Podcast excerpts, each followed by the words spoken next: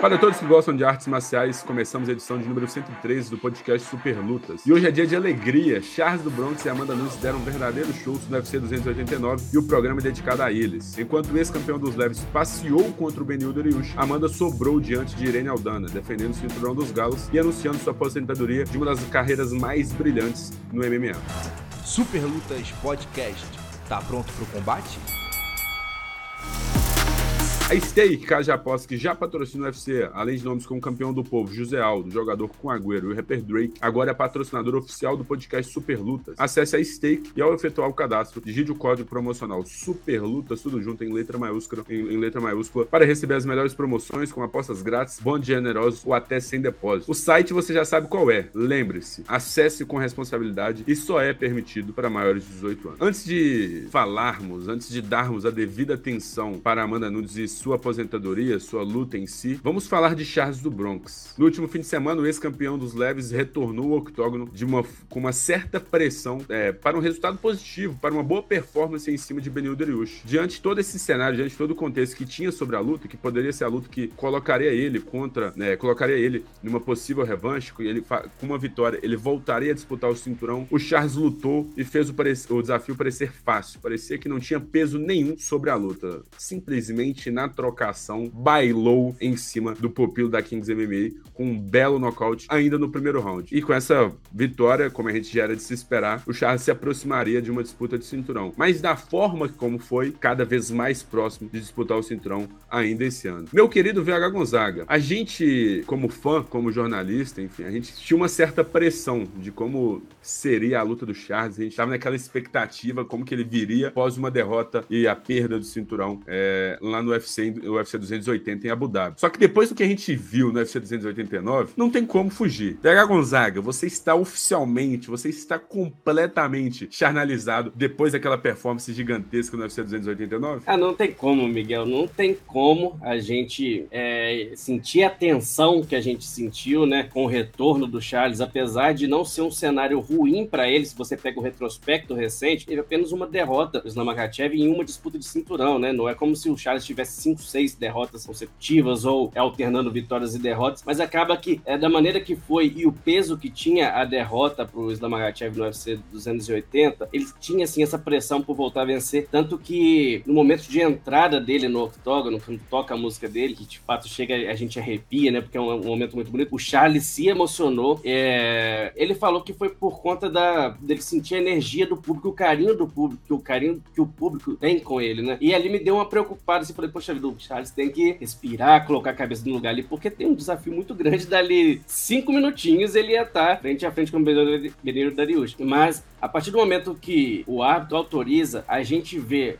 é, o Charles de sempre, que ele sempre bate nessa tecla, né? Eu sou o Charles, vou ser o Charles de sempre, andando pra frente. Ele impõe, ele, ele impõe de fato aquilo que ele promete nas, nas suas entrevistas, sempre muito incisivo, sempre muito confiante, e dessa vez traduziu no octógono. É, então é impossível a gente falar, não falar que tá charlinizado, né? É, a confiança voltou, tanto do Charles, tanto da equipe, e muito também dos fãs. É, muita gente desconfiou, é, é, mas não tem como a gente contestar nada do que foi feito pelo Charles, até porque foi vencido no primeiro round, né? Não foi uma coisa que desenrolou para segundo, terceiro ou decisão do juiz. Não, ele vence no primeiro round e não tem cenário melhor do que esse para um atleta. Exatamente, todos nós fomos bastante, ficamos bastante impactados, né? Assim, eu acho que talvez nem um dos melhores do mundo a gente imaginava uma performance daquela forma. É, analisando a luta um pouco como um todo, a gente viu ali o Charles sendo levado pro chão. E aí, na hora, cara, eu lembro certinho, na hora que eu vi a luta levando pro chão, passou um filme na minha cabeça da luta contra o Islam Makhachev. Eu falei, cara, sei que não veio pelo knockdown, mas não pode ser o começo do fim. E aí o Charles conseguiu prender, travou muito bem o Benil Darius. O Benil Darius não conseguiu fazer absolutamente nada, não, mas não fez quase nada no solo. E aí a luta volta em pé de novo. Falo, cara, pô,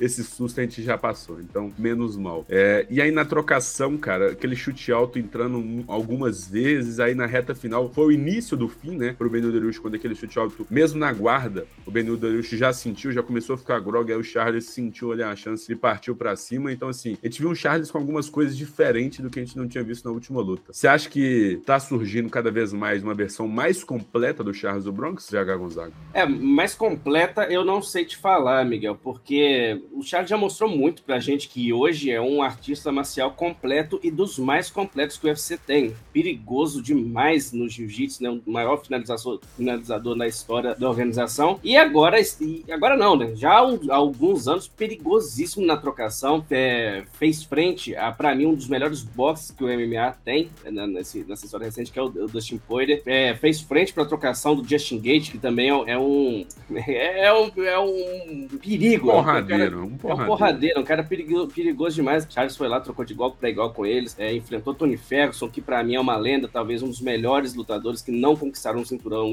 linear do UFC. Então, ele consegue isso. É, eu, eu não sei o quanto ainda é o, o qual é o teto da evolução do Charles, mas ele, ele, ele repetiu as grandes performances que ele teve na trajetória dele para conquistar o cinturão. E isso, para mim, é, é, o suficiente para manter ele no topo da categoria. Conquistar o cinturão ou não, a gente vai conversar daqui a pouco, mas é, é, é, é MMA do mais alto nível que a gente tem. A gente comentou na, na semana passada que quando o UFC coloca é, Charles do Bronx e, e Benito Arioshi, é a nata da nata da nata do MMA quando a gente considera o peso leve, que para mim é a categoria, sempre falo isso aqui, a categoria mais difícil de todo o MMA. Tô falando do UFC não, tô falando de todo o MMA. Nenhuma organização do mundo, com todo respeito a todas, mas nenhuma organização do mundo tem até do nível que tem o peso leve do UFC. Então, quando o Charles pega o Dariush vindo de oito vitórias seguidas, é amparado por um, por um treinador extremamente qualificado, que é o Rafael Cordeiro, e com a qualidade que tem, com a inteligência que tem, e você é tirado para nada pelo Charles do Bronx, isso aí não tem como você tirar ele do pedestal. Merece estar no pedestal que, que está hoje Charles do Bronx. E para mim é. Eu não falo nem evolução, é, é o que é Charles do Bronx hoje. Um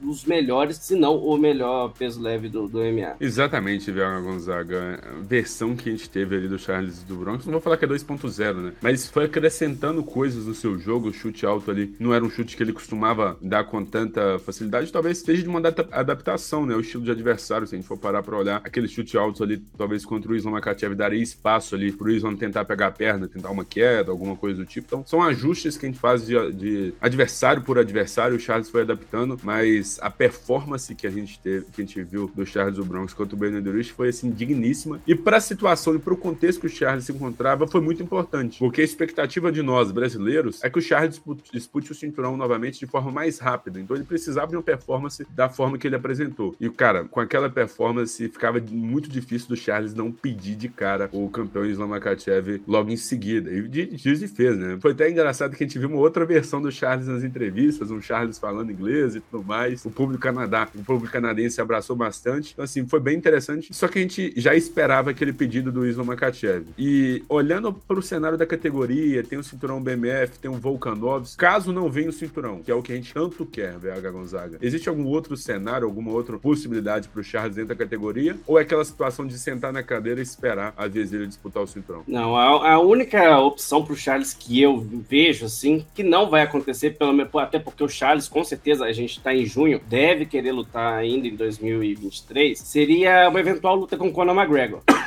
Perdão. E seria uma eventual luta contra o Conor McGregor. É, seria a luta que resolveria a vida do Charles para sempre, né? É, é, uma coisa que a gente sabe da história do, do Charlinho, tudo que ele passou para chegar a conquistar as coisas que ele tem hoje financeiramente. E é uma luta que qualquer lutador do mundo, independente da categoria, gostaria de ter. Enfrentar o McGregor, a gente sabe que é um, uma, é uma, uma, um tiro de dinheiro que você recebe que poucas vezes você vai ver na vida. Então, o cenário que eu vejo pro, pro veria pro, pro, do Bronx seria isso, uma luta com o McGregor, já chamou a atenção do McGregor antes, mas fora isso, não, não tem que fazer nada. É, sempre bato nessa tecla. Cada luta que você disputa com atleta da elite do, do peso leve, independente se você é Charles, se você é o Islam Magachev, se você é o Tony Ferguson, se você é o Dustin Poirier, você tem o risco de perder, você corre o risco de perder. E às vezes esse risco é, é desnecessário. O, o, que o Charles fez no, no, no sábado é, é tira qualquer possibilidade de você não botar a pulga atrás da orelha do, do UFC. Por quê? Vou, todo o respeito do mundo pelo Volkanovski. De verdade, ele entregou um grande desafio, talvez o maior desafio da carreira, né? Tirando a derrota do Makachev. Então, assim, foi o maior desafio da carreira do, do Islam. Mas é impossível você não querer assistir,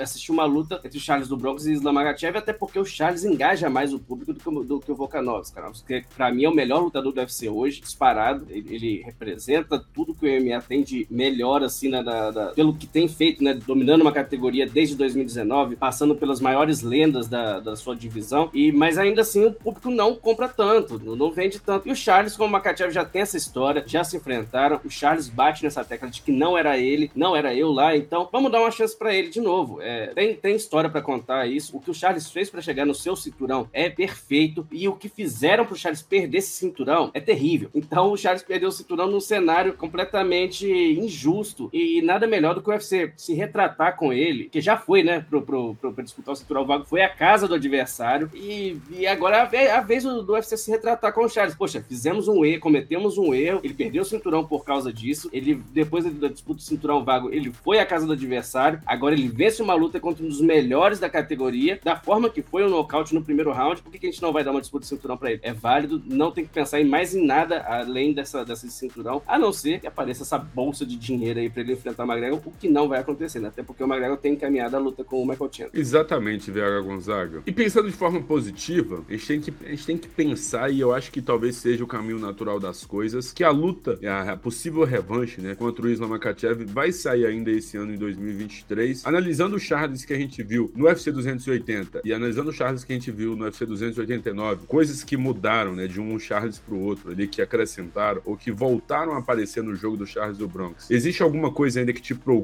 em relação em, nessa nova nessa nova luta, nessa revanche contra o Islam Makachev? Ou você tá um pouco mais confiante, um pouco mais convicto com essa nova versão que a gente viu no UFC 289? É complicado a gente falar porque, assim, de fato, eu não vou discordar do Charles quando ele fala que não era a versão melhor dele que, que enfrentou o Makachev. Não era, tava lá. Então, de fato, não era é, a, o melhor Charles do Bronx. O Charles do Bronx que enfrentou o Dariushi não é o Charles do Bronx que enfrentou o Makachev. Uma coisa que me preocupa, sim, é o fato de Charles falar, bater nessa tecla de que não era ele, que ficou no passado, e ter convicção de que não vai assistir a luta contra o Makachev. É, eu já falei isso algumas vezes. Tem lutador que não gosta de estudar adversário, deixa o trabalho para a equipe, confia totalmente na equipe para que seja feito é, a estratégia em cima daquilo que acreditam estar correta. É, a, a, a, equipe do Charles com certeza tem esse, esse, dever, né? Esse dever de casa grande de assistir, reassistir, ver onde que pode pegar, porque até agora, campeão, é uma incógnita. incógnita. Como que a gente faz para parar é, o talento desse, desse atleta que é o Islam Makachev? A única coisa que me preocupa mesmo é esse, esse ponto. A gente tem que entender que cometeu erros e corrigi-los. Não só no esporte, na vida. Então a gente tem sempre que buscar ali, é, já que quer a revanche, porque uma coisa é certa: merece a revanche, merece. Tem condições de ganhar? Eu acredito que tenha. Depois do que mostrou contra o Makachev, depois do que mostrou contra o Dariush, aquela agressividade, aquela tranquilidade também, além da agressividade, a tranquilidade, pode achar ali uma maneira de surpreender é, o Islam, mas você tem que estar tá, é, convicto daquilo que você errou no passado. Você não pode chegar e falar assim: olha, é, uma coisa, eu errei lá, agora se eu lutar desse jeito, é, eu vou vencer. Não, são lutadores diferentes. Cada luta é uma luta e cada estratégia é montada de acordo com o atleta. Uma coisa também que me preocupa, mas isso não vai ter como agora fugir. É, a luta em Abu Dhabi é um, é um cenário totalmente oposto do que ele enfrenta. Tem um fuso horário. eu não estou falando que o Charles errou, o Charles e o time, é, eles erraram na, em como foram. Eles foram mais mais, mais cedo para Abu Dhabi. Passaram, se não me engano, duas ou três semanas a mais para adaptar. Mas não é a mesma coisa. Não é a mesma coisa. Eu tive a oportunidade de comparecer na, naquele evento. O fuso horário é uma coisa que a gente, eu via só pela televisão enquanto assistindo o jogo de Libertadores e achava, ah, não, nada, não, não afeta. Afeta demais questão de fuso, pega demais é, seu organismo até adaptar e tem a questão da alimentação, por mais que o UFC forneça. Então é uma coisa que me preocupa. Mas hoje o Islam é campeão. Eles não vão trazer o Charles para lutar com o Islam Makachev no Brasil. Não vão levar essa luta, talvez não para os Estados Unidos, né? Porque eles precisam de um grande nome para uma luta no ano em Abu Dhabi. E esse ano eu acredito de novo que seja o Makachev. Tem também alguns burburinhos aí de Kamaru Usma e Kanza Shimaev que poderia lhe dar uma. É, poderia não deixar. Talvez o Islam Makachev não necessariamente precise estar nesse evento, mas eu acredito que o Makachev vai ser sim um grande nome de Abu Dhabi esse ano. Então, essa questão de país, não acho que há muita coisa pro Charles do Bronx contestar, até porque já falou: olha, era a casa dele, eu vou, tá tudo certo. Então, é, o que me preocuparia eram essas duas coisas. O fato do Charles de fato ter ignorado, ignorado não, mas optado por não é, rever a luta e a questão do país também, que essa parte já não tem muita coisa a se fazer. Não é, realmente, olhando primeiro pelo, pelo país, assim, pelo por Abu Dhabi, não tem muita coisa que fazer nesse quesito, porque ele não vai recusar a disputa de cinturão, não vai recusar a revanche, porque a revanche vai ser em Abu Dhabi novamente. Eu acho que não aconteceria isso por parte do Charles ou Bronx. E, e analisando por esse exato motivo, assim, não tem o que fazer, né, Vega Gonzaga? Vai ter que, se for ter que lutar lá, o Charles vai lutar. E olhando, e, e sendo um pouquinho de advogado do diabo aqui, cara, para mim não faz diferença, não faz diferença nenhuma o Charles é, não ver a luta, não querer ver a luta. No início a gente toma um, um, um certo baque, a gente um certo susto, mas, cara, o Diego, o Diego Lima, o Cícero, que é treinador dele também, analisaram a luta, Macaco. o Jorge Patino, o Macaco vê a luta. Então, assim, beleza, se eles verem, analisarem, ver onde errou, cara, pra mim não tem erro, é. não, não, tem problema, sabe? O problema é a equipe toda, chutebol, que fala, não, a gente não vai ver. Mas a gente sabe que isso não vai acontecer, então a gente fica um pouco mais tranquilo diante disso. Mas vou te falar, uma coisa que me deixou um pouco tran é, tranquilo, assim, não, né? Mas me deixou um pouco mais confortável foi o fato de que na hora do, do Charles, na hora que ele caiu por baixo, ele conseguiu travar o jogo do Benil Dariush. É, se ele consegue replicar, sei lá, metade ou 60% ou 70% disso contra o Islam Makachev, já facilita bastante, porque querendo ou não, o russo tem uma grande vantagem ali no ground and pound. Ele, usa muito bem o ground and pound, então o Charles conseguindo matar esse jogo me dá um pouco mais de, de, me anima um pouco mais, né? E outro ponto também que é importante, né? Depois de algumas lutas, o Charles passou, venceu sem levar knockdown. Então, assim, a gente não sabe o que, que mudou, o que, que alterou, se foi também é, que realmente a mão não entrou, mas a gente fica feliz quando isso não acontece, porque a gente estava. Isso talvez era a nossa maior preocupação de cada luta para cada luta. Então, isso me dá um pouco mais é, de felicidade, me floresce um pouco mais na pele no quesito dessa próxima luta, essa ansiedade para a próxima luta do Charles contra o Makachev. E se o Charles conseguir encaixar aqueles chute altos ali contra o Makachev, meu amigo, mesmo que não pegue, como foi o do Benil Dariush, incomoda pra caramba, cara. Dificulta, o cara fica um pouco ali é, receoso em questão da distância e tudo mais. Então, assim, tô na expectativa com essa nova versão que a gente viu do Charles do Bronx no UFC 289. Não sei se é porque teve uma certa discrepância do UFC do Charles 280 pro UFC 289, mas assim, totalmente diferente. Foi muito bem em todas as áreas da luta, mesmo estando por baixo, conseguiu controlar bem e em pé, pô, verdadeira aula, verdadeiro seminário, cada vez mais é, acostumado com essa versão striker do Charles, né? A gente sempre teve a versão grappler, mas a versão strike tá cada vez mais forte. E na luta principal do UFC 289, os espectadores puderam acompanhar um verdadeiro baile, uma verdade, um verdadeiro seminário de MMA que durou apenas 25 minutos nessa valsa do MMA. Quem conduziu a dança e como conduziu tão bem a dança foi Amanda Nunes, que tirou a Irene Aldana para nada e conquistou mais uma defesa de cinturão. Depois de dominar a adversária por cinco rounds, a brasileira anunciou sua aposentadoria do MMA aos 35 anos. Viaga Gonzaga, é, é complicado a gente falar da performance da Amanda Nunes, porque a gente viu até muitos memes referentes à performance da Irene Aldana, né? Eu vi meme colocando o rosto da Irene Aldana em saco de pancada, naquele boneco Bob, em boneco de pano, enfim. A performance da Irene Aldana é próximo de zero. Ela teve um, um cruzado ali de, de esquerda no primeiro round, de direita no primeiro round, e só. Porque de, depois disso, a Amanda, antes e depois, né, no caso, antes disso e depois disso, a Amanda simplesmente passeou. Golpeava da forma que queria, quedava da forma que queria, quedou de diversas e diversas formas. Teve oportunidades para finalizar a luta, mas a gente tava sentindo ali que a Amanda tava querendo curtir a última dança dela dentro do octógono. E no quinto round ali, para não correr nenhum perigo, quedou, usou o grau de pau de tudo da forma que podia e venceu na decisão de juízes num, num duplo 50 a 44 e no 50 a 43, né? Ou seja, no 50 a 43, pro árbitro, pro juiz, dois rounds foram 10 a 8 e, cara, se forçasse um pouquinho mais, dava para dar mais 10, 10 a 8 aí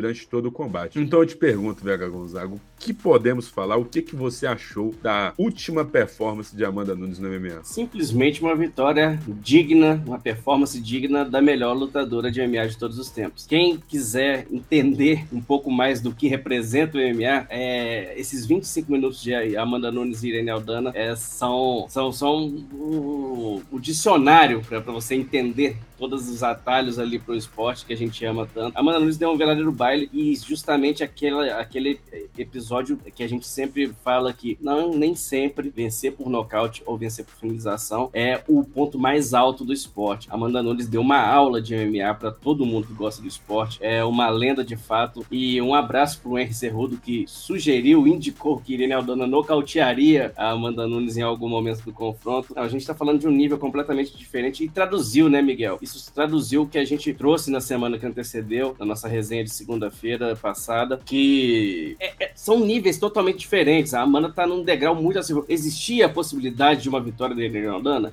Existia, mas mínima, muito pequena, porque a Amanda é muito mais lutadora, muito mais competente em todas as áreas. Em todas. Não tem nada que a Amanda, que a Irene Aldana podia trazer pro octógono que a Amanda Nunes não fosse melhor. E confirmou, a, a, a, muito superior. Tomou um sustinho ali da metade pro fim do primeiro round, mas só. Só isso. E depois mostra também. É, a Amanda toma, recebe um direto de encontro, dá uma sambadinha ali, aí, mas aí mostra a qualidade técnica e a estrategista que é e a inteligência que tem a Amanda Nunes. Opa, não, é, não tá tão fácil aqui, ela não tá batida ainda. Então, já deu a volta por cima ali mesmo no primeiro round, terminou o primeiro round vencendo, terminou melhor depois do susto. E aí depois foi só liquidar a fatura pouco a pouco, enterrando o buraco para colocar a Irene Aldana dentro. E o que ela fez após 25 minutos, minutos pegando uma atleta top 5 como se fosse uma juvenil do MMA, como se fosse uma atleta que entrou ali de última hora pro confronto, de última hora que eu digo. Lembrando, né? A Juliana Penha ia fazer a luta, é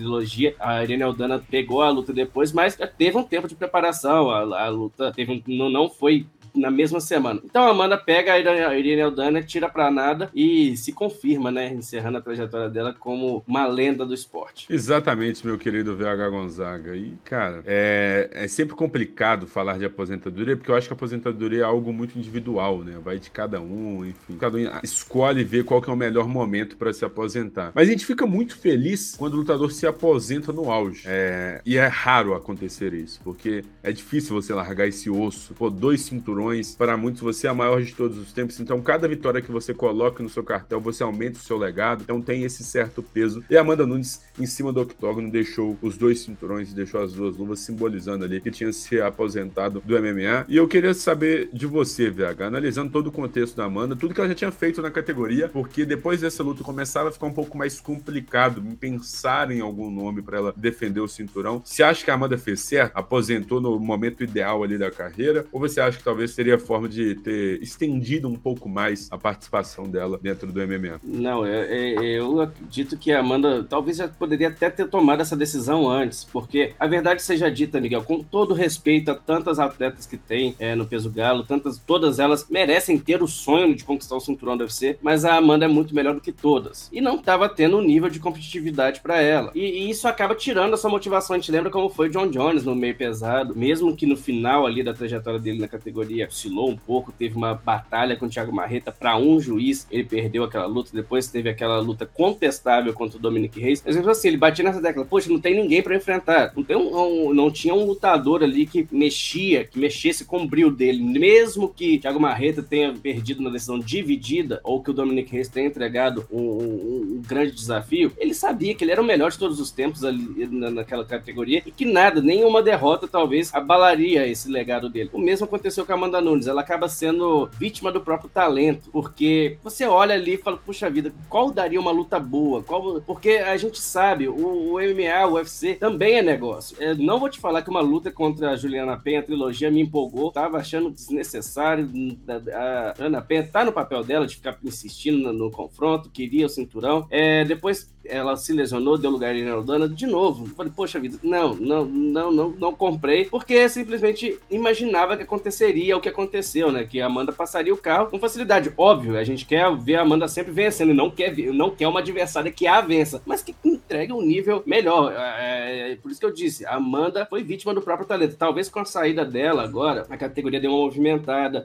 Vou, vou falar, não vou falar impossível, mas dificilmente vai aparecer um talento como foi a Amanda Nunes, pelo menos nessa próximos anos. Então, para mim, ela acerta a idade legal dela, 35 anos. Você trouxe aí é, a questão também de ter dois cinturões, de sempre tá querendo colocar em jogo. A Amanda fala que é uma apaixonada pelo MMA. E além disso tudo, Miguel, tem a questão: mais uma luta para Amanda, mais dinheiro que entra. E ela tem a idade para seguir competindo e fazendo né, o pezão de meia dela. E, mas não, é, é, é, é muito bonito quando a gente vê isso. Amanhã não, hoje. Amanhã não, eu vou parar hoje. E ter essa cabeça no lugar. Falou que tem uma idade boa, quer viajar com a família, vai tá, tá, tá com o nenenzinho chegando. Então a vida da Amanda tá muito boa. Eu não vejo por que ficar, é, não vou falar perdendo tempo, mas se desgastando com campos longos, é, tomando golpes, às vezes desnecessários. Falou depois do, do, do, da vitória sobre a Aldana que tem uma lesão crônica é, na perna, né? Que sempre que se apresenta machuca a mesma perna que a perna direita. Então, não tem porquê. É, eu falei na semana passada também que, independente do resultado, a Amanda seria a melhor de todos os tempos. Nada que a Irene Aldana fizesse com ela mancharia o legado dela. Mas ela sai, então, com dois cinturões, inédito, a primeira mulher a conquistar dois cinturões em categorias distintas do UFC, e muito dificilmente vai, vai aparecer alguém que segure os dois cinturões e defenda os títulos na, na,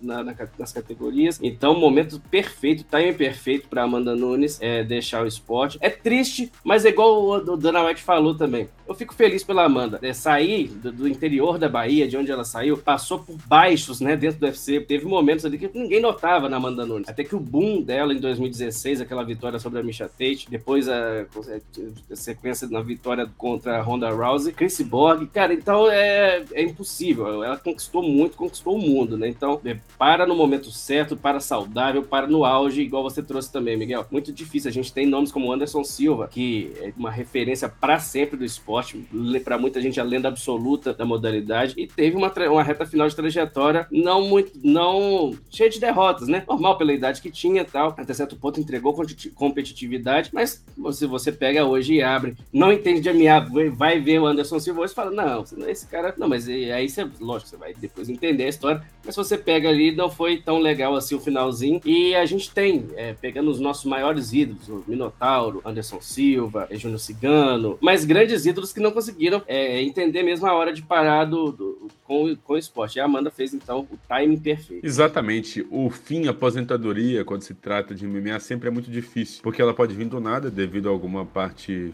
da questão da saúde em si, na questão de preservar a saúde, ou pode ser por escolha própria. E quando a gente sempre depara nesse cenário do atleta poder escolher se ele pode ou não pode, é, não pode ou não pode lutar, não precisa mais lutar, pode aposentar, é sempre complicado porque você fica acostumado com os holofotes, com a adrenalina da luta, com o dia a dia de treinos e tudo mais, então você se torna um pouco dependente disso. E fins, finais de carreira, estilo Aldo Anderson, né, que tive uma sequência de derrotas, é, um momento instável também, como do Minotauro, do próprio. A do Shogun também teve uma instabilidade na reta final. É, então é muito difícil, muito complicado nesse quesito. Então, quando a gente vê um, um, atleta abraçando essa oportunidade de encerrar a carreira no auge com dois cinturões, uma defesa de cinturão mais do que espetacular, que o que é o que foi a, a última luta da carreira da Amanda Nunes, a gente fica muito feliz e muito grato. Mas no final das contas é isso, cara. Se um cara tá feliz, é, é isso que importa. Se Amanda está aposentando feliz, pô, fico muito feliz em, em saber disso. E se o atleta, se o lutador, mesmo não com a idade adequada, tá feliz lutando, tá saudável lutando, pô, beleza, ele não tá tendo as melhores apresentações, mas, cara, o que importa ali é o que o atleta em si tá sentindo. Meu querido VH Gonzaga, a gente fala de aposentadoria, mas ela está com 35 anos. E a gente sabe que 35 anos no MMA é lenha para queimar ainda. Tem, tem ainda combustível para ser gastado. Olhando para a categoria, olhando para fora do, do UFC também, será que existe algum um cenário, algum contexto hipotético que force ou que traga a Leoa de volta? Ou você acha que é muito difícil da gente ver a Amanda Nunes voltar ao octógono depois de tudo que ela fez? Sendo bem sincero, eu espero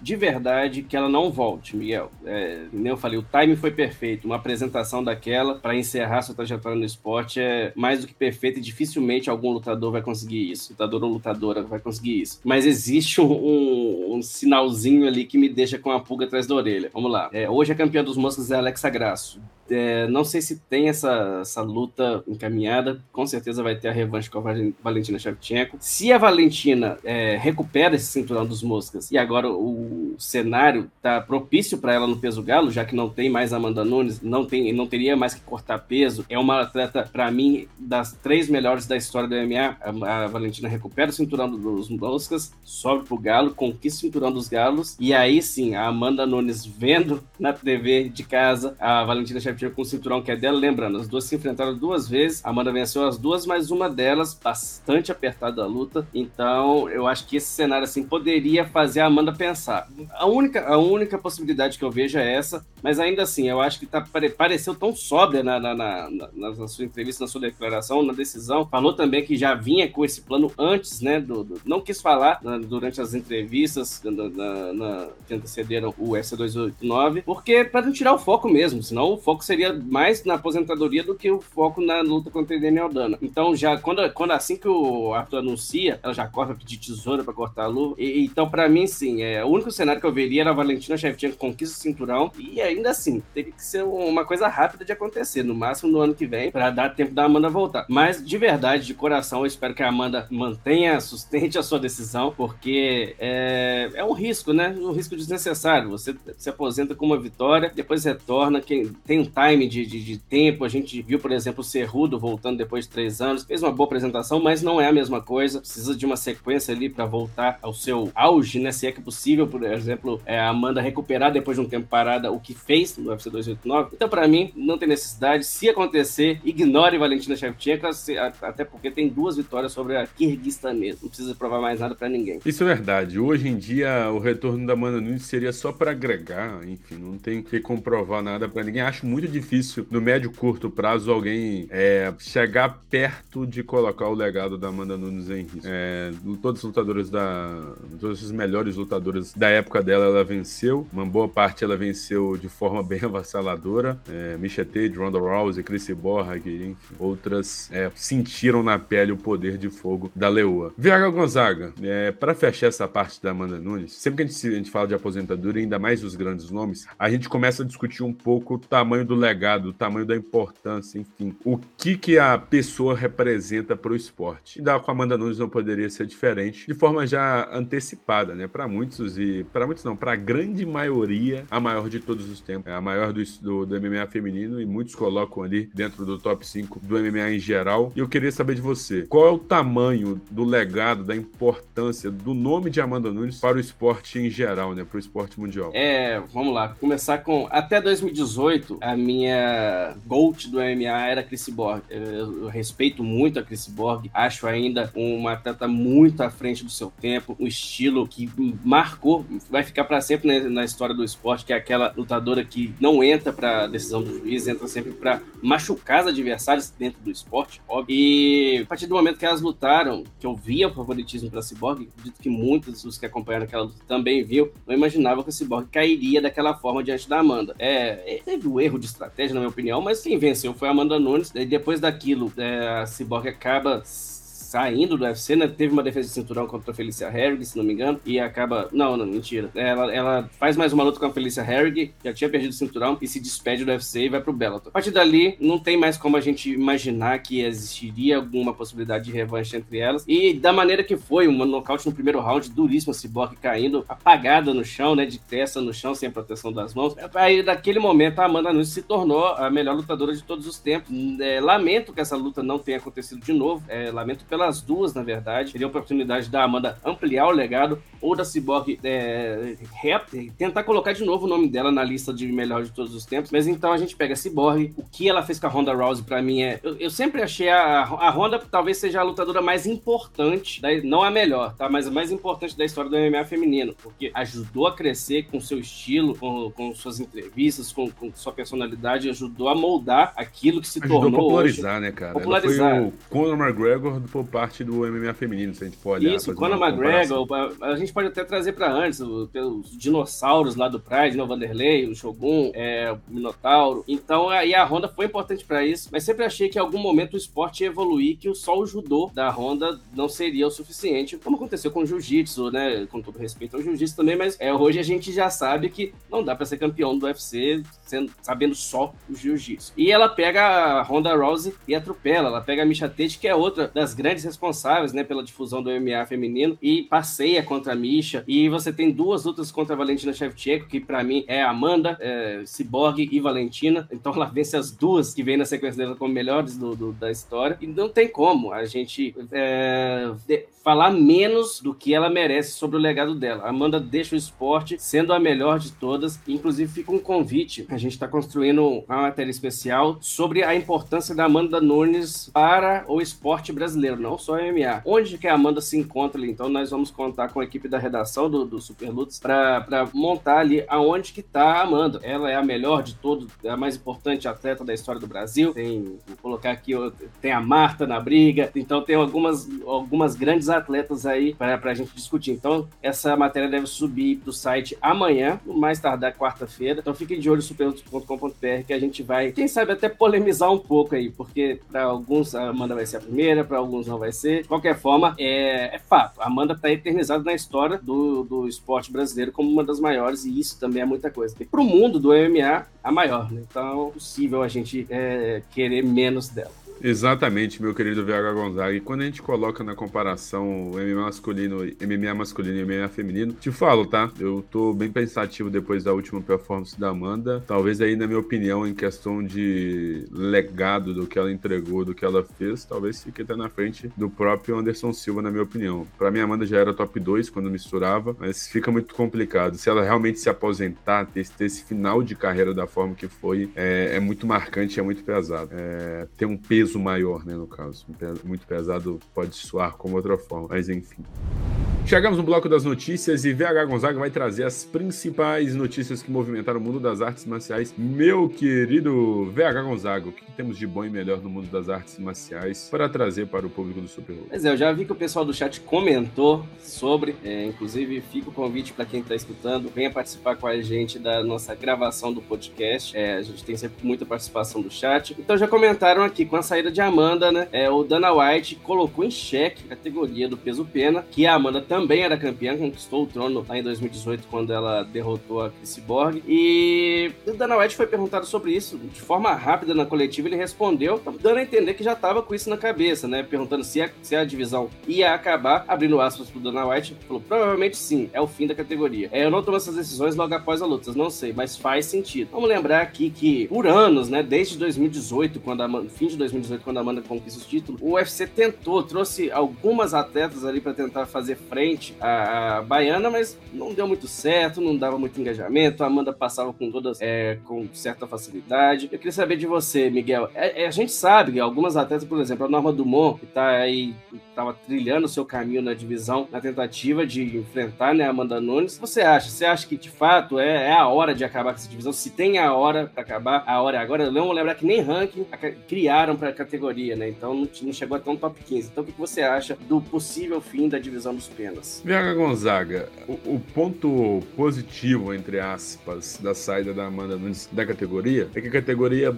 sem ser uma campeã tão dominante, talvez se movimentaria um pouco mais e traria um pouco mais de vida para a categoria. Mas para a gente debater e falar sobre isso, honestamente teria que ter a categoria, porque não tem ranking, não tem atletas, se não me engano, são. A gente não dá nem 10 atletas é, do peso pé, né? A maioria das vezes são pessoas da 61 que sobram para 66 para lutar. Então é muito complicado a gente falar ainda do futuro da categoria do peso pé, né? Eu acho que agora, com a saída da Amanda Nunes, é muito complicado, porque pode ser 880. Eu acho que vai ser o fim da categoria. Mas não sei, não faz sentido o UFC contratar mais lutadoras para colocar na categoria, que é realmente realmente criar a categoria em si, né, e tudo mais. Vale lembrar que a categoria 66 inicialmente veio para receber Chris Borg. E aí o auge da categoria foi na época da Chris Borg e também daquele namoro da subida da Amanda Nunes para a categoria. Amanda venceu e também venceu todos os nomes que tinha na categoria ali, dos lutadores contratados para a categoria até 66 quilos. Ele ficou meio que complicado da categoria continuar girando, continuar rodando. Acho que faz sentido, cara. Faz sentido encerrar a categoria, declarar declarar o fim, porque se a gente for olhar, já não tinha ranking. Então, cara, vai começar agora?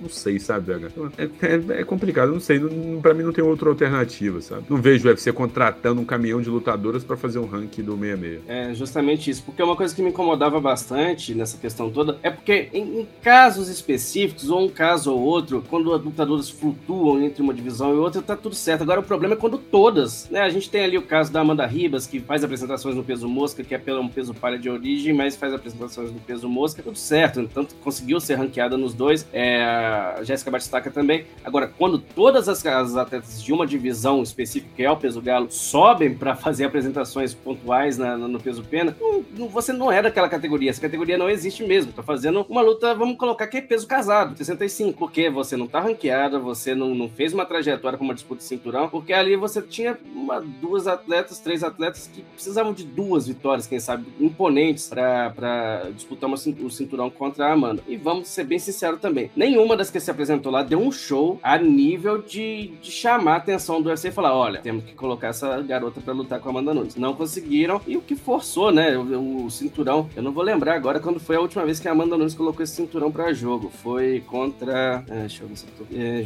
Mega Anderson, 2021, em março. Então, mais de dois anos aí sem, sem que o cinturão dos penas fosse é, colocado em jogo.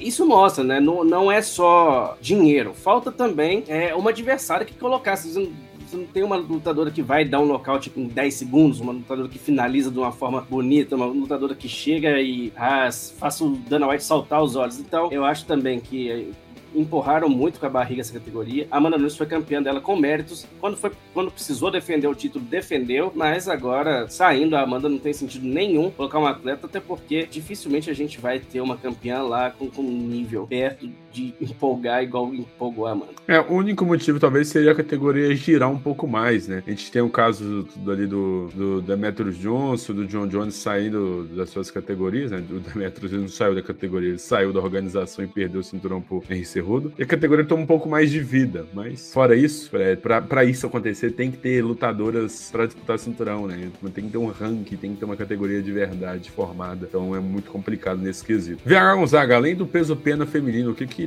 temos no mundo das artes marciais aí que movimentaram a, os últimos dias após o UFC 289? Então vamos lá, o Javier Mendes, cabeça da, da ACA MMA, né, que é um dos pupilos, um dos treinadores do Khabib Nurmagomedov, do, do Islam acompanhou né, o UFC 289 e admitiu a torcida que estava torcendo pro Benel Dariush. Falou, então, percebendo a, a, a, vitória da maneira que foi do Charles do Bronx, falou sobre a atuação do brasileiro e apontou ali se ele merece ou não, ou deixou no ar ali o que, que ele acha de uma eventual revanche entre o Charlinho e o, o campeão russo. Vou abrir aspas então pro Javier Mendes. Eu não sabia quem ganharia, mas estava cruzando os dedos para que fosse o Benel Dariush. Eu certamente não achava que o Charles seria tão impressionante na vitória. Não achei. É, não, não achei que ele seria capaz de fazer o que fez. Eu achava que era uma grande achava que uma grande performance colocaria na conversa para uma disputa de cinturão, mas não dei muita importância a isso. Talvez porque eu quisesse que o Benil vencesse. É, eu não deveria ter subestimado o quão grande ele é como um campeão. Falou então o Javier Mendes. Ele então traz ali a, a visão do que ele entendeu da, do confronto entre o Charles e o Darius. Queria ver com você então, Miguel. A pergunta não é nem tanto a respeito da declaração do Javier Mendes. Mostrou respeito, foi respeitoso com o Charles do Bronx,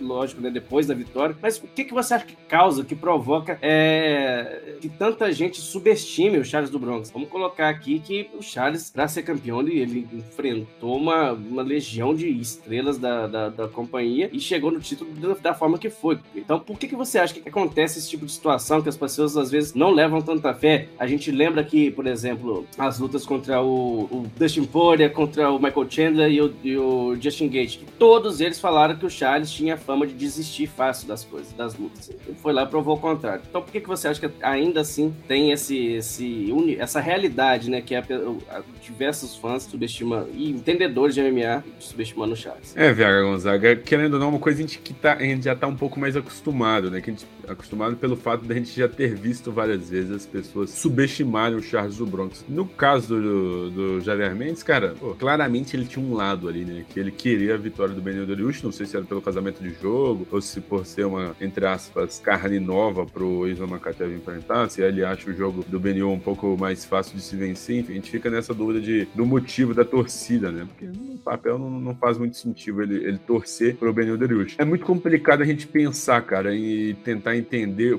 pô, por que, que o Charles é sempre levado dessa forma, né? É, um tempo atrás, foi até antes da luta do Isla Makachev, eu parei para refletir isso. O Charles tem todas as derrotas dele dentro do UFC. Não sei se é porque fica impregnado na mente do pessoal o não tão bom momento que o Charles teve há um tempo atrás, ou, ou o que que é. é só para o pessoal entender, o Charles do Bronx está no UFC desde 2009, é, ele, é, desde 2010 no caso, ele entrou em 2010. E aí naquele início do UFC ele teve algumas vitórias, depois passou por um momento conturbado, foram quatro derrotas em seis ou sete lutas, em, em torno disso, e depois teve uma derrota de novo contra o Anthony Pérez, contra o Max Holloway, enfim, nomes ali um pouco mais fortes na categoria peso-pena. Então acho que pelo fato do Charles já ter tido até então, né, nove derrotas dentro do UFC, isso traga ao pessoal que ele é um cara fácil de ser superado, ainda mais que ele não é um cara que teve derrotas na decisão de juiz. Foi derrotado só uma vez na decisão de juiz. As outras quatro foram nocauteados, quatro ele foi finalizado. Então isso talvez traga na memória do pessoal, tenha na memória do pessoal que o Charles, pô, não, o cara é um cara nocauteável, que o Charles é um cara finalizável. Só que parece que o pessoal esquece que os, os lutadores evoluem, né? Conseguem mudar o jogo e tudo mais. Eu sinto que é um pouco disso, que, tipo, o passado do Charles, lá de 2014, 2010, fica impregnado na memória. Porque, cara, aquela vitória do Charles, eu, eu até falei isso no aquecimento do UFC 289. Aquela vitória do Charles pro Kevin Lee, no primeiro evento, é,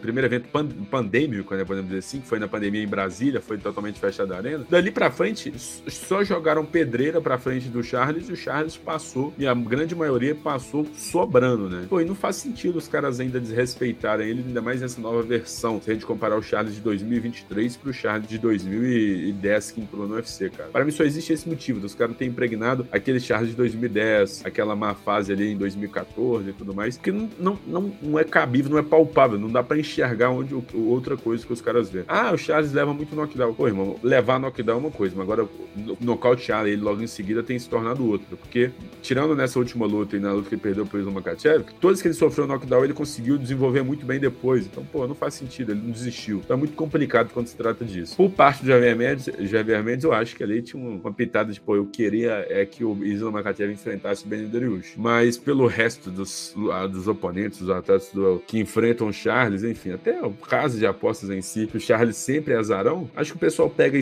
estatística, não, lá, já sofreu quatro nocautes, já sofreu quatro finalizações e é isso. Dá para vencer, é vencível. Só que a realidade é outra. Então, tipo, o que eu consigo pensar é só isso. Para mim não tem outro motivo, Gonzaga. Não existe explicação. É, não, justamente. E, e uma coisa que a gente tem que apontar até chegar na vitória contra o Michael Chandler, que deu o cinturão para ele, é, o, foram nove vitórias, né? Somando com a do Michael Chandler. A gente vê o tanto que é difícil fazer, por isso que eu tinha tanto respeito pelo Benel Dariush. Foram oito vitórias que ele conseguiu, e a gente, voltando, que a gente trouxe lá no começo da, da, do nosso programa, é, tá falando da melhor categoria do MMA do mundo. Então, oito vitórias seguidas é muito difícil de se alcançar. Muito difícil de se alcançar mesmo. E além disso, depois que conquistou o cinturão, o Charles ainda soma. É, mais duas vitórias, né, contra o Poirier e o Gate. Outro ponto importante dessa parte de trazer, entender o porquê que a gente tem que respeitar o Charles. Vamos lá, é, ranking peso leve, campeão, então, Islam Agachev. Primeiro ranking, Charles do Bronx. Segundo, Dustin Poirier, Charles finalizou. Justin Gate, Charles finalizou. Lidio Dariush, Charles nocauteou. Michael Chandler, Charles nocauteou. O que mais? Que mais que tem que fazer? O que mais que a gente tem que falar? Tá falando dos cinco primeiros, os quatro primeiros, né? Tirando o Charles, lógico. Então, o que mais que tem pra, pra, pra colocar naquelas pessoas? Não tem, não tem o que a gente argumentar quanto o Charles. Tem moleque jovem aí subindo pra categoria que eventualmente vai disputar esse título? Tem. Mas a gente tá falando da realidade agora. O Gate e o Poirier são atletas extremamente respeitados no UFC, extremamente respeitados pelos fãs, pelos fãs que vão disputar o cinturão BMF agora em julho. Competentes demais e foram vítimas do Charles do Bronx. Então, cara, depois do que aconteceu no sábado, não tem mais o que fazer. Dá disputa de cinturão pro Charles do Bronx e espera para ver o que acontece. Não tem mais o que falar. Ah, o Charles.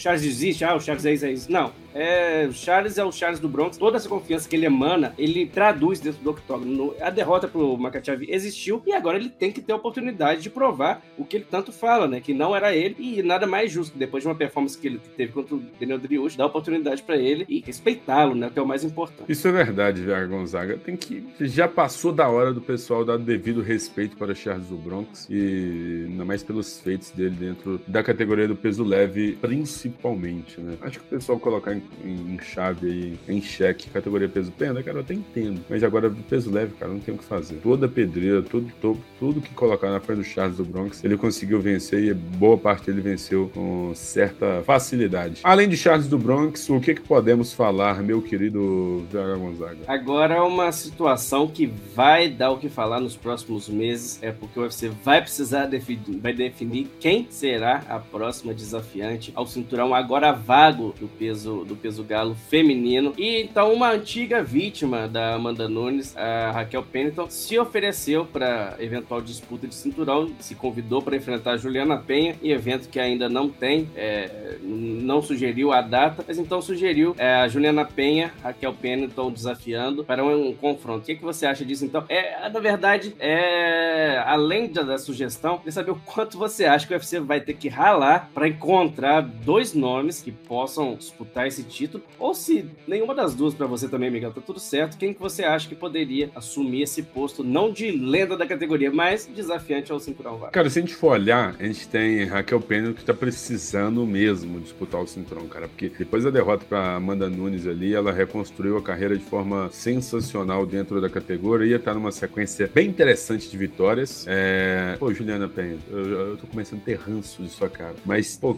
venceu a Amanda, ia fazer a trilogia, então assim, a gente coloca na lista ali também. Mas tem uma luta que eu acho que é importante. Holly Holm e Mayra Chitara, que vão, vão lutar em breve. Se a Chitara vence, cara, venceu a Holly Holm, que é a número 3 do ranking. Então, meio que o nome dela cai nesse limbo. É Holly Holm, é Holly Holm.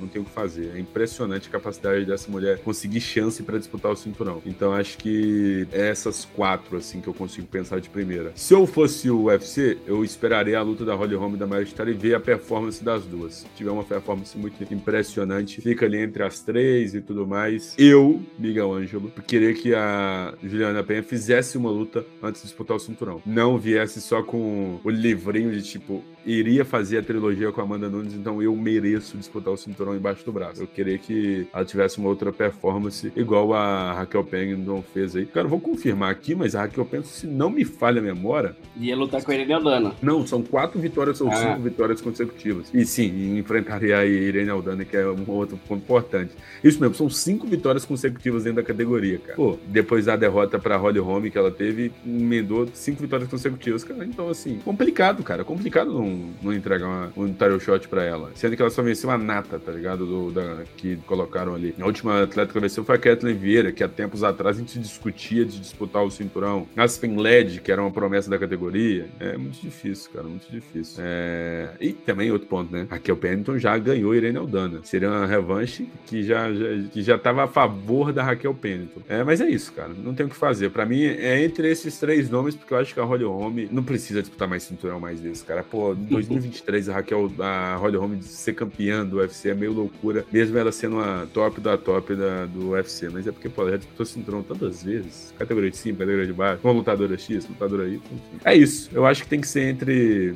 a vencer, dependendo da performance da Mari Chitara, ela tem que entrar no, no radar. Raquel Pennington e, felizmente ou não, é Juliana Penha. Mas eu queria que a Juliana Penha fizesse um nome, uma luta antes, cara. Eu acho que precisa. Que o que, o que a Amanda Nunes fez com ela naquela segunda luta foi crueldade é exatamente, da mesma forma que, concordo com o que você disse, Miguel, da mesma forma que acho que a Irene Aldana agora tem que dar uma descansada, vamos deixar, ela faz uma luta, duas ou três ali para disputar o cinturão, porque foi gritante, não vou, vou não, não acho desrespeitoso falar que foi um, um, nível, não vou falar baixo de MMA, a Amanda que tem um nível muito então não tem engajamento para falar qualquer coisa da Irene Aldana disputar esse cinturão no, no, futuro próximo. Mesma coisa da, da, Raquel, da, da Juliana Penha, é, perdeu, foi controladíssimo por 25 minutos da pela Amanda surrada, né? Um massacre, sem nocaute, sem finalização, que talvez seja até pior, né? Você apanhar por 25 minutos, por 5 rounds. E para mim, então, também deveria ser é, figurinha fora do baralho. E a Raquel Pennington eu concordo, porque é o nome que enfrentaria a Irene Aldana. Lembrando que a Irene Aldana saiu dessa luta porque a Juliana Penha se lesionou. Então a Irene Aldana foi é, escalada para substituir a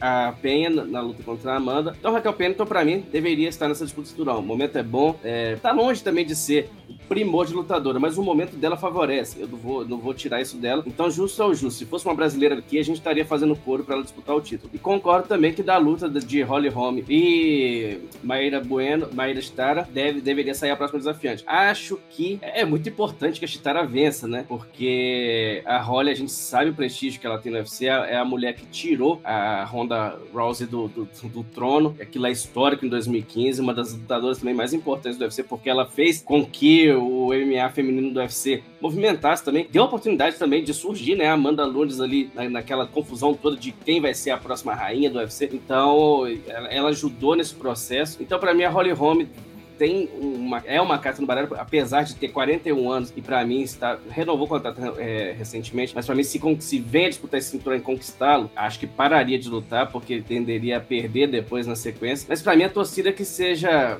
Vou dar uma aqui de, de, de vidente, Miguel. Raquel Pennington e Mayra Chitara Bueno disputam esse cinturão em dezembro. Cinturão vago do peso galo. Antes de encerrar, antes que eu me esqueça. VH Gonzaga, aonde podemos encontrar o tudo de bom e melhor em relação ao mundo das artes marciais? Superlutas.com.br, Miguel Ângelo. Então, essa semana podem se preparar porque é, vocês vão conferir agora na agenda da semana muita movimentação no MMA, muita coisa vai acontecer sexta e sábado. Então, essa semana, entrevistas exclusivas aqui no superlutas.com.br. Podem esperar entre destaques aí do UFC Las Vegas 75. Então, confere lá sempre com a gente que é sempre sucesso. Passadas as notícias e passados os recados, vamos para a agenda da semana. Nessa sexta-feira teremos maratona de MMA. No Bellator teremos desafio histórico de Patrício Pitbull, o campeão dos penas e ex-campeão dos leves, buscará o cinturão dos galos na tentativa de feito inédito no MMA. Na busca de seu terceiro cinturão, o Potiguar precisará passar pelo dono do trono, Sérgio Pérez, na luta co-principal. Na luta principal do evento, marca a disputa de cinturão dos meio, meio pesados. Campeão e pupilo de Fedor Emelianenko, Vadim Nekov enfrenta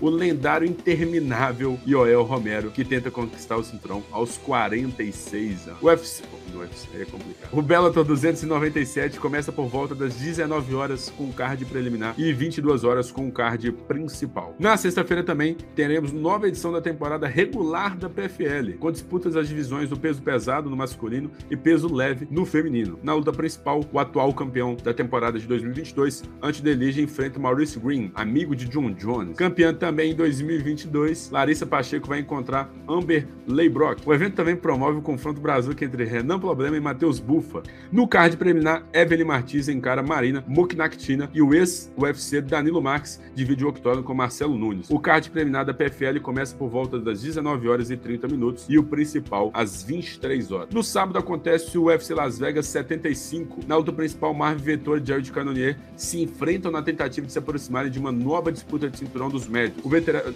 o veterano Neto BJJ tentará. Eita, 3, 2, 1. O veterano Neto BJJ tenta dar um salto significativo no peso leve e mede forças com o top 10 Armand Sarukian. Lucas Almeida encara Pat Sabatini. Nicolas Mota será o adversário de Manuel Torres. Raoni Barcelos vai enfrentar Miles Jones. Alessandro Costa é rival de Jimmy Flick. Felipe Burns mede forças com Zagas Zalgas Umaguloves. E Gabriela Fernandes divide o octógono com Teresa Bleda. O UFC Vegas 75 tem previsão de início para as 20 horas com card preliminar e o card principal por volta das 22 horas. Esse foi mais um podcast Super Lutas, podcast de edição de número 113. Podcast Super Lutas 113 foi conduzido por mim, pelo que vos fala, Miguel Ângelo, mais conhecido como DJ Khaled do mundo do MMA. Estive na presença dele, VH Gonzaga, o bigode mais bonito, mais charmoso do mundo do MMA, e foi editado pelo mago das edições audiovisuais e marombeiro, Igor Lessa. Aguardo vocês no próximo episódio.